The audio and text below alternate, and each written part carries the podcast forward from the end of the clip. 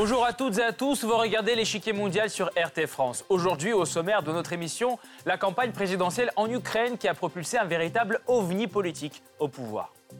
Alors, dans quelles conditions se déroule actuellement la transition politique en Ukraine? Fin avril 2019, le comédien novice en politique Volodymyr Zelensky remporte une victoire écrasante à la présidentielle en Ukraine, élu avec 73% des voix, et laisse loin derrière lui son rival, le président sortant Petro Poroshenko. Un résultat largement dû à une campagne menée habilement. Présence forte sur les réseaux sociaux, des débats organisés dans des stades et des stand-up à travers tout le pays. La campagne inédite du nouveau président a allumé un espoir de renouveau en Ukraine. Empêtrés dans des difficultés économiques, les Ukrainiens confient le pouvoir à un comédien qui détonne. Mais pour pouvoir changer les choses, Zelensky aura besoin d'être soutenu au Parlement, la Rada, qu'il vient de dissoudre. Son parti, serviteur du peuple, est prêt à conquérir des sièges dans les nouvelles élections le 21 juillet prochain. Le Parlement étant actuellement dominé par des partisans de Petro Poroshenko.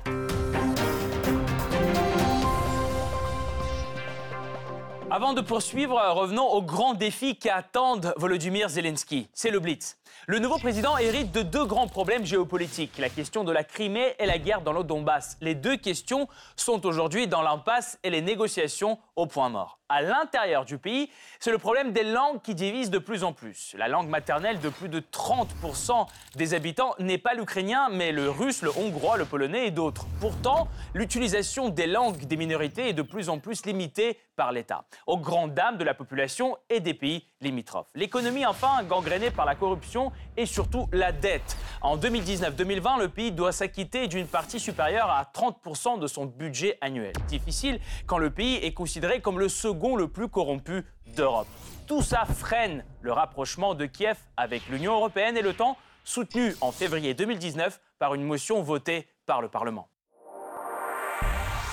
Serviteur du peuple à l'écran, il est devenu dans la réalité. Acteur et humoriste, Volodymyr Zelensky a créé la surprise en remportant la présidentielle ukrainienne avec plus de 73% des voix. Un résultat record dans l'histoire du pays, mais aussi un vote de confiance que le nouveau chef de l'État devra désormais assumer. Or, les défis ne manquent pas. La question de la Crimée, la guerre dans le Donbass, les accords de Minsk, la corruption et une économie au ralenti. Le nouveau président a-t-il une stratégie pour gérer tous ces problèmes que son prédécesseur n'a pas su résoudre? Quelle position adoptera-t-il envers la Russie? Comment s'y prendra-t-il pour poursuivre l'intégration européenne? Pour mieux comprendre ce qui attend l'Ukraine avec son nouveau chef de l'État, nous rejoignons Pierre Lorrain, écrivain et auteur de l'ouvrage L'Ukraine, une histoire entre deux destins aux éditions Bartilla. Monsieur Lorrain, bonjour. Bonjour. C'est donc Zelensky qui va diriger l'Ukraine pendant cinq prochaines années. Quelles seront ses priorités pendant les premiers mois, selon vous? Bien, il y a trois priorités. La première, c'est de constituer une équipe et surtout de la faire admettre par le Parlement. La deuxième priorité, et ça il l'a dit pendant toute la campagne, c'est la lutte contre la corruption. Et pour cela, il a un plan bien détaillé sur ce qu'il doit faire pour ramener un peu d'ordre dans cette pagaille énorme qu'est euh, la corruption et euh, les corrompus dans le pays. Euh, les scandales fleurissent depuis, depuis très longtemps. Le précédent président Poroshenko avait voulu, ou du moins annoncé qu'il allait lutter contre la corruption, et au bout de cinq ans, il n'y a rien. Zelensky veut aller vite et essayer de résoudre ce problème. Et le troisième point, c'est évidemment essayer de faire la paix dans le Donbass. Alors pour cela, euh, il y a différents euh, outils internationaux qui vont peut-être lui permettre de débloquer la situation qui est gelée maintenant depuis plusieurs années. Revenons un peu sur son équipe qui n'est pas encore euh, complète. On sait que des personnalités euh, sans expérience politique en font déjà partie, tandis que l'ancien ministre des Finances l'a aussi rejoint. Alors avec qui va-t-il travailler? Plutôt des novices ou des anciens combattants euh, de la politique? Eh bien, vraisemblablement les deux. D'une part, son équipe, c'est-à-dire ce qui dépend de lui, c'est-à-dire l'administration présidentielle, est composée de jeunes. Mais ce sont des jeunes qui ont aux alentours de 40 ans et qui sont euh, des spécialistes dans certains domaines. Ce sont des universitaires, ce sont des professionnels. Euh, il y a également, effectivement, l'un des principaux membres de cette équipe, c'est un ancien ministre des Finances, Alexandre Danielouk, qui est très euh, compétent dans la mesure où euh, il a proposé au cours euh, de la dernière, dans le précédent gouvernement, il a proposé des réformes qui ont été rejetées par le Premier ministre Groisman, et c'est pour cela d'ailleurs qu'il a démissionné et qu'il il est parti. Mais c'est un homme qui est jeune, qui a beaucoup d'énergie et qui est vraisemblablement le pivot central de l'équipe de, Zelensky. Maintenant, euh, il y aura forcément d'autres personnes. Par exemple, l'un des principaux théoriciens de son équipe, qui est euh, Ruslan Stefanchuk, euh, c'est un docteur en droit, c'est quelqu'un qui est un universitaire et c'est un théoricien. Donc il n'apparaîtra certainement pas sur le devant de la scène. Vraisemblablement, il n'aura pas de poste ministériel ou autre, mais en revanche, ce sera le penseur de l'équipe.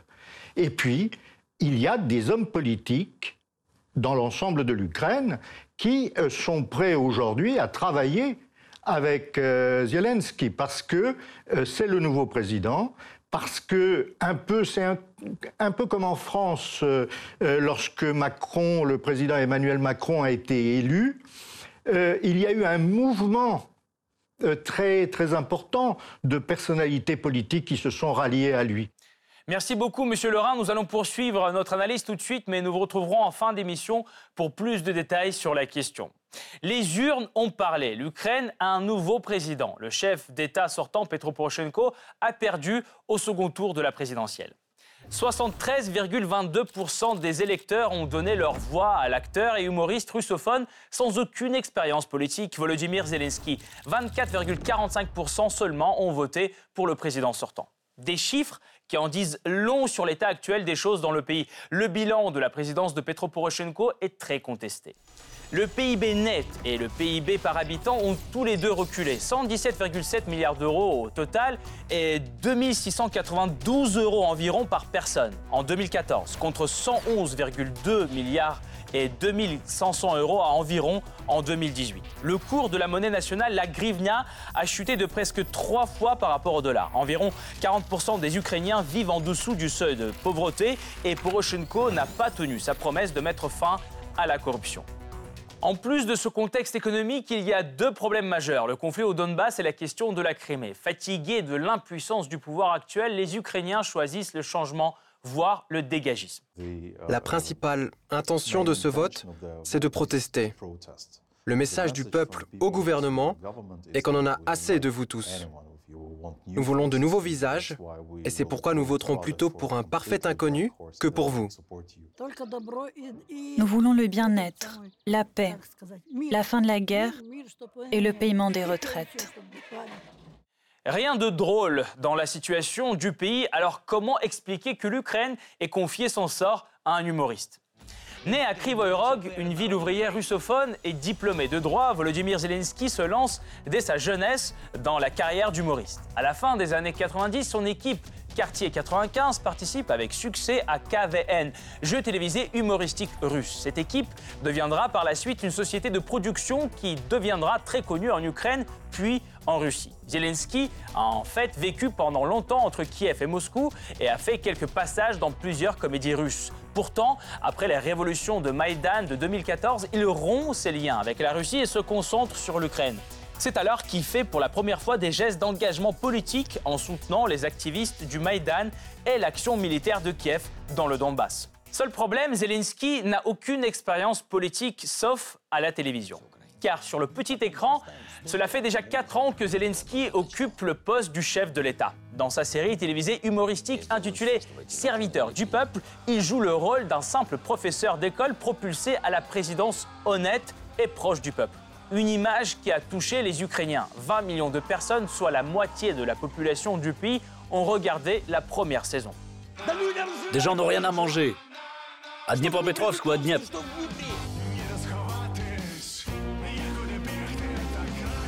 Avec un sentiment profond de gratitude, je tiens à vous dire, allez vous faire Une comédie qui a fini par ressembler avec la vraie vie de Zelensky. Loin de l'élite politique proche du peuple et guidé par le désir sincère d'aider son pays, voici les trois piliers de sa campagne. Une campagne inédite conduite selon les règles du one-man show.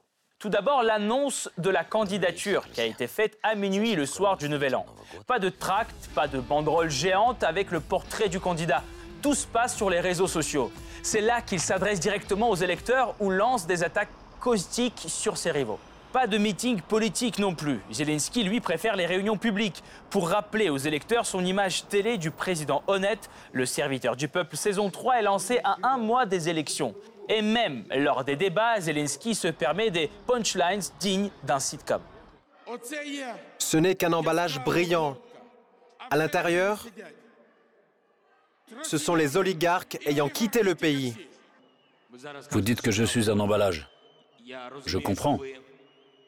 Vous vous y connaissez bien en emballage. Vous êtes un professionnel dans le domaine. Alors si le nouveau président ukrainien n'est qu'un simple acteur né dans une ville ouvrière, pourquoi son adversaire l'accuse-t-il d'être proche des oligarques? C'est que derrière Volodymyr Zelensky se dessine une figure importante de la politique ukrainienne. C'est Igor Kolomoïski. Parmi les trois hommes les plus riches d'Ukraine, il est l'ancien rival de Petro Poroshenko. Magna du pétrole, il préfère demeurer dans les coulisses politiques. Cependant, il a été soupçonné de financer plusieurs des adversaires du président sortant. Kolomoïski est aussi le propriétaire de la chaîne 1 plus 1 qui accueille le serviteur du peuple et d'autres productions du studio de Volodymyr Zelensky. Une proximité que les deux intéressés réfutent. Ils affirment que leur relation se limite aux affaires, même si Kolomoïski s'est déjà dit prêt à conseiller le nouveau président. Des conseils dont il pourra bien avoir besoin, car après son entrée en fonction, un nouveau défi attend Volodymyr Zelensky. Des élections anticipées à la Rada, parlement monocaméral ukrainien, sont prévues en juillet. Pour l'instant, il est largement dominé par les partisans de Petro Poroshenko. Pourtant, pour gouverner l'Ukraine, une république semi-présidentielle, Zelensky aura besoin de partisans à la Rada. Le jeune parti du nouveau président, serviteur du peuple comme sa série, pourra-t-il confirmer son succès et remporter la majorité? Sinon, quelles sont ses chances de créer une coalition dirigeante avec d'autres blocs? Une situation qui ne simplifie pas la tâche de Volodymyr Zelensky, être à la hauteur des attentes de ses électeurs. Dans quel état hérite-t-il de l'Ukraine de son prédécesseur? Rétrospective. L'Ukraine d'aujourd'hui est le deuxième pays plus grand d'Europe par son territoire et il compte 42 millions d'habitants. C'est une république semi-présidentielle et unitaire. Cependant, l'Ukraine est liée historiquement et culturellement à l'ouest des pays de l'Europe centrale et à l'est de la Russie. Partie intégrante de l'URSS pendant quasiment tout le XXe siècle, le pays devient indépendant le 21 août 1991, après la chute du bloc soviétique. De 1991 jusqu'en 2004, les deux premiers présidents, Leonid Kravchuk et Leonid Kouchma, issus de l'ancienne élite du Parti communiste de l'URSS, tentent de construire peu à peu l'identité du nouvel État. Mais l'Ukraine, comme de nombreuses anciennes républiques soviétiques, souffre d'une mauvaise gestion administrative et économique. La situation s'améliore vers les années 2000. Sur le plan international, la présidence de Kouchma est marquée par une approche diversifiée. L'Ukraine se rapproche de l'Union européenne et des États-Unis, mais maintient de bonnes relations avec la Russie. Les élections présidentielles de 2004 sont décisives pour l'évolution politique du pays. Les deux principaux candidats, Viktor Yushchenko, leader de l'opposition, et Viktor Yanukovych, Premier ministre sortant, renvoient à deux options politiques différentes. Yanukovych représente une certaine continuité avec le gouvernement précédent et le maintien des relations avec la Russie. Yushchenko propose le renouvellement du système et un programme orienté vers l'Union européenne. Cependant, la victoire de Yanukovych est contestée. C'est alors que débute un vaste mouvement de protestation plus connu sous le nom de Révolution orange. La Cour suprême ukrainienne annule le résultat et après de nouvelles élections, Viktor Yushchenko accède au pouvoir en 2005. Le vainqueur ne réussit à tenir ses promesses. La corruption ne diminue pas, l'économie ralentit, les relations avec la Russie se détériorent drastiquement et peu de progrès sont faits sur la voie européenne. Résultat, au présidentiel de 2010, Yushchenko connaît une défaite écrasante et ne récolte qu'environ 5% des voix. C'est Viktor Yanukovych qui remporte les élections. À l'opposé de son prédécesseur, il souhaite maintenir des relations fortes avec la Russie ainsi qu'avec l'Union européenne, avec laquelle il négocie un traité de libre-échange. Pourtant, en 2013, les autorités ukrainiennes refusent de signer l'accord d'association avec l'Union européenne qui demande la fin des poursuites judiciaires contre les opposants de Yanukovych, le respect de l'état de droit et l'indépendance de la justice. Aussitôt à Kiev, une grande mobilisation sous le nom d'Euromaïdan rassemble des centaines de milliers de personnes avec une forte présence de nationalistes ukrainiens. L'Union européenne et les États-Unis apportent leur soutien aux manifestants. En 2014, l'opposition réclame la démission du président. Les affrontements se multiplient avec les forces de l'ordre, faisant des centaines de morts. Finalement, le 22 février 2014, le Parlement vote la destitution de Viktor Yanukovych, qui se réfugie alors en Russie. Ce dernier n'accepte toujours pas sa défaite et parle d'un coup d'État organisé par l'opposition. Alexandre Turchinov devient président par intérim et s'appuie sur des alliés clivants. Avec l'ascension au pouvoir de personnages comme Andriy Paroubi, ancien du Parti social national d'Ukraine, un certain nationalisme ukrainien montre son visage et des russophones de l'Est du pays se jugent défiés ou discriminés. Face à cette situation, plusieurs régions de l'Est du pays se révoltent. Si la nouvelle administration réussit à prendre le pouvoir dans la plupart d'entre elles, trois régions revendiquent leur souveraineté.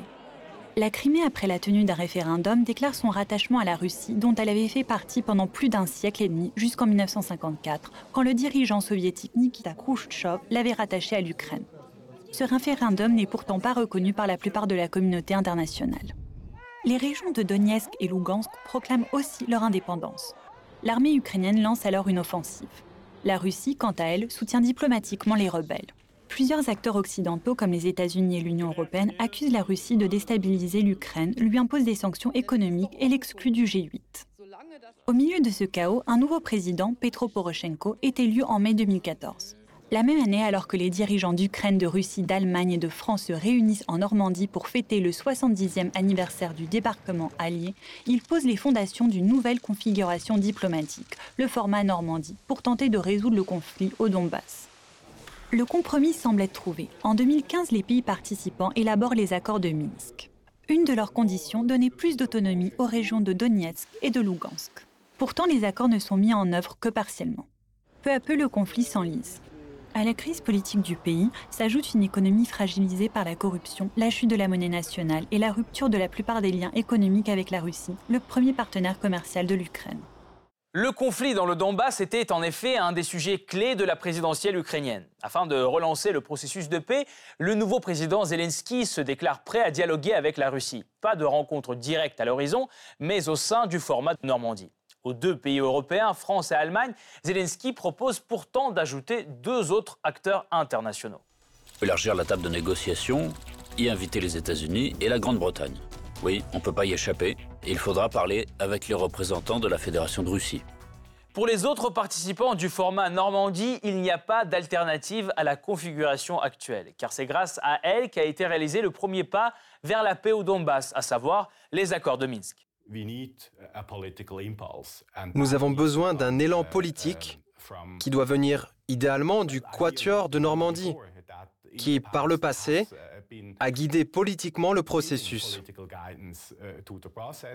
Quoi qu'il en soit, quatre ans après la signature du texte, les accords sont au point mort. La loi fixant le statut spécial permanent des régions de Donetsk et de Lugansk n'est pas adoptée. L'amnistie n'est pas envisagée non plus. Et le nouveau président semble ne pas vouloir changer cet état des choses. Est-ce que vous signerez la loi d'amnistie des rebelles des républiques de Donetsk et de Lugansk autoproclamées? Non. Le Donbass devrait-il avoir un statut spécial? Je pense que non. Face à cela, Moscou se déclare prête à défendre les intérêts de la population russophone du Donbass. Comment? En facilitant l'accès à la citoyenneté russe pour les habitants des républiques de Donetsk et de Lugansk.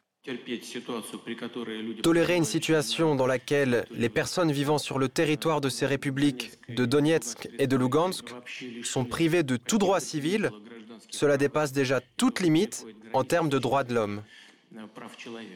Kiev ne sait pas comment remédier à ce problème, de même que les autorités ukrainiennes n'ont aucune stratégie quant à l'autre question sensible pour les Ukrainiens, celle de la Crimée. Le nouveau président le dit directement, il n'a aucune idée sur cette question. Je ne sais pas comment procéder. La Crimée reviendra, mais nous comprenons tous. Quand? Quand il y aura un changement de pouvoir en Russie. Autant d'obstacles diplomatiques sur la route vers l'Union européenne dont Zelensky se serait bien passé. Et à ces problèmes s'ajoutent encore les défis économiques. L'un d'entre eux, selon le Parlement européen, étant la corruption endémique qui paralyse l'économie du pays. Selon Amnesty International, l'Ukraine est actuellement l'un des pays les plus corrompus d'Europe. Son budget perd 2 milliards de dollars par an du fait de la corruption. Cette situation freine la réalisation d'une autre réforme, celle du système judiciaire. Selon le Parlement européen, la justice ukrainienne demeure inefficace, corrompue et dépendante de la sphère politique. La mise en place de ces réformes n'est pourtant pas le seul obstacle sur la voie européenne de l'Ukraine. La politique linguistique du pays, elle aussi, pèse lourd sur les aspirations européennes des Ukrainiens. En 2017, le Parlement ukrainien adopte une loi interdisant l'usage des langues des minorités à l'école à partir de 2020, c'est-à-dire le russe, le hongrois, le polonais et les autres. Cette décision provoque une vive réaction de la part de l'Union européenne qu'elle juge discriminatoire. Or, l'Ukraine persiste jusqu'à l'annulation en 2018 du statut officiel des langues minoritaires au niveau régional. Cette politique ne suscite pas d'enthousiasme chez le nouveau président russophone Volodymyr Zelensky. Durant sa campagne électorale, il se prononce contre les pressions pour discriminer les langues parlées par les minorités. Le pays et le gouvernement devraient développer la langue russe et les langues des minorités. Il ne faut pas mettre la pression sur leur langue, il ne faut pas mettre la pression sur le russe. La question des langues, les problèmes économiques et sociaux, reste à savoir si le nouveau président réalisera les réformes structurelles tant nécessaires pour l'intégration dans l'UE. Mais ce n'est pas tout. Tout au long de sa campagne, Zelensky a souligné une autre priorité de son futur quinquennat, le temps, question sur laquelle il souhaite organiser un référendum. Une adhésion pour laquelle l'Alliance exige des réformes structurelles. Les réformes doivent être mises en œuvre. Il n'y a pas de raccourci vers l'adhésion à l'OTAN. Pour mieux comprendre quel avenir se dessine pour l'Ukraine de l'après-Poroshenko, nous rejoignons Pierre Laurin, écrivain et auteur de l'ouvrage L'Ukraine, une histoire entre deux destins aux éditions Bartia. Monsieur Laurin, la plus grande question maintenant qui se pose, c'est comment Zelensky voit les relations russo-ukrainiennes. Pensez-vous qu'il va poursuivre le chemin de Poroshenko ou y aura-t-il un certain dégel?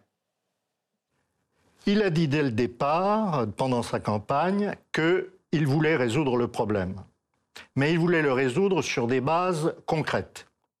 La base concrète, c'est de définir quel est le conflit. On peut parler du Donbass à longueur de journée. Euh, si on n'accepte pas de négocier, on ne trouvera pas de solution. Euh, Zelensky veut négocier, et ça c'est indéniable, c'est ce qu'il a dit. Et pour cela, il désigne euh, l'adversaire. Il dit l'adversaire, c'est la Russie. Donc, pour faire la paix, il faut négocier avec l'adversaire. Par conséquent, on va négocier. De quelle manière va-t-il négocier? Eh bien, ce qu'il envisage, et il l'a dit aux chefs d'État occidentaux, en particulier à Emmanuel Macron et Angela Merkel, c'est reprendre le processus de Normandie, le format de Normandie qui réunit les présidents ukrainiens, russe avec le président français et la chancelière ou le chancelier éventuel allemand. Et là, euh, dans ce format, des choses ont été déjà réalisées. Il y a eu les accords de Minsk. Et euh, Zelensky veut appliquer les accords de Minsk. Il y a un petit problème, c'est que euh, dit qu'il est hors de question d'accorder une autonomie aux deux régions du Donbass. Euh, mais euh, les accords de Minsk II le prévoient. Ils prévoient un changement de la constitution ukrainienne. Donc là, il y a une ambiguïté qu'il faudra résoudre. Mais il faut voir également que s'il y a des avancées dans des négociations avec la Russie, tout est possible.